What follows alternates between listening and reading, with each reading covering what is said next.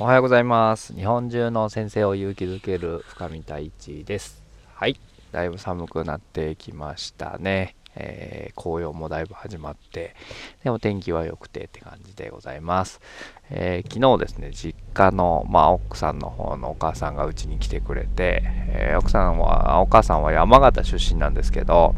山形の芋煮を作って帰ってってくれたんですよね。で、僕はその芋煮が本当に大好きで、なんか幸せなんですよね。その里芋がいっぱい入った芋煮なんですけど、山形名物ですよね。それを食べてですね、ああ、幸せだなあと、庄内柿って言って、こう、種のない柿があるんですけど、それも置いてってくれて、えー、それをいくつか食べてですね、ああ、うまいって 思いながら食べておりました。本当に幸せな時間でございました。はい。で、今日はですね、自分の人生に丸をつけるという話をしていきたいなと思っております。よろしくお願いします。はい。えー、あなたはあなたの人生に丸をつけられているでしょうかということですけれども、まあ、何を何に丸をつけるんだって思うかもしれないですけども、全てに丸をつけるんですよね。うん、なんかこう、今日朝起きたこと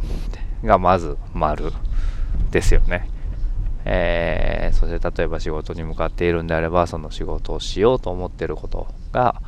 もあるかもしれないですし、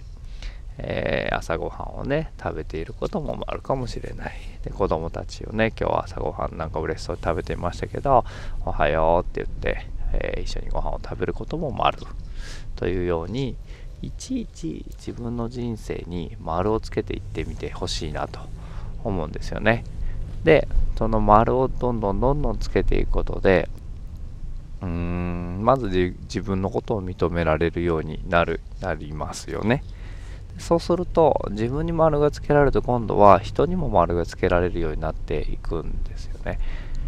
自分に丸がつけられると、えー、いろんな周りの人にも丸をつけられるようになっていくと。でその周りの人に丸をつけられるようになるとあ物事がうまくいくっていうことなんですよね。これ全く逆で言うとですね、自分のことを責めて責めてっていう人が例えばいたとしましょう。全然丸がつけられず罰ばっかりつけているよって。でもあれも罰これも罰みたいな。うわ、今日も朝から腰が痛い罰みたいな。あ今日も仕事行きたくないな、罰みたいな。罰をたくさんつけていたとしましょうと。で、えー、そうすると今度何が起こるかっていうと、周りの人たちにも罰をつけ始めるわけですよ。あいつはあれができてねえから罰だなとか、あの野郎はああなってるから罰だなとか、そういう風にどんどんどんどん今度罰をつけ始めるわけですよね。で、そうなってくると、で、そうするとですね、いろんなことに丸をつけられるようになっていくと。な環境自分の家庭にもそうですし家族にも丸がつけられるし職場にも丸がつけられるし、えー、どんどんどんどん丸が増えていくんですよね。で丸が増えていくとああ俺って幸せだなっていうことに気づき今度は感謝が生まれてくるといろんなものに感謝がこう生まれてきてああ幸せだなとかああよかったなっていうことを考えられるようになっていくんですよね。これはめちゃめちゃこう幸福度が上がるし幸せ指数みたいなものもどんどんどんどん上がっていくので、えー、すごくおすすめだなと思っております。なのでまずこ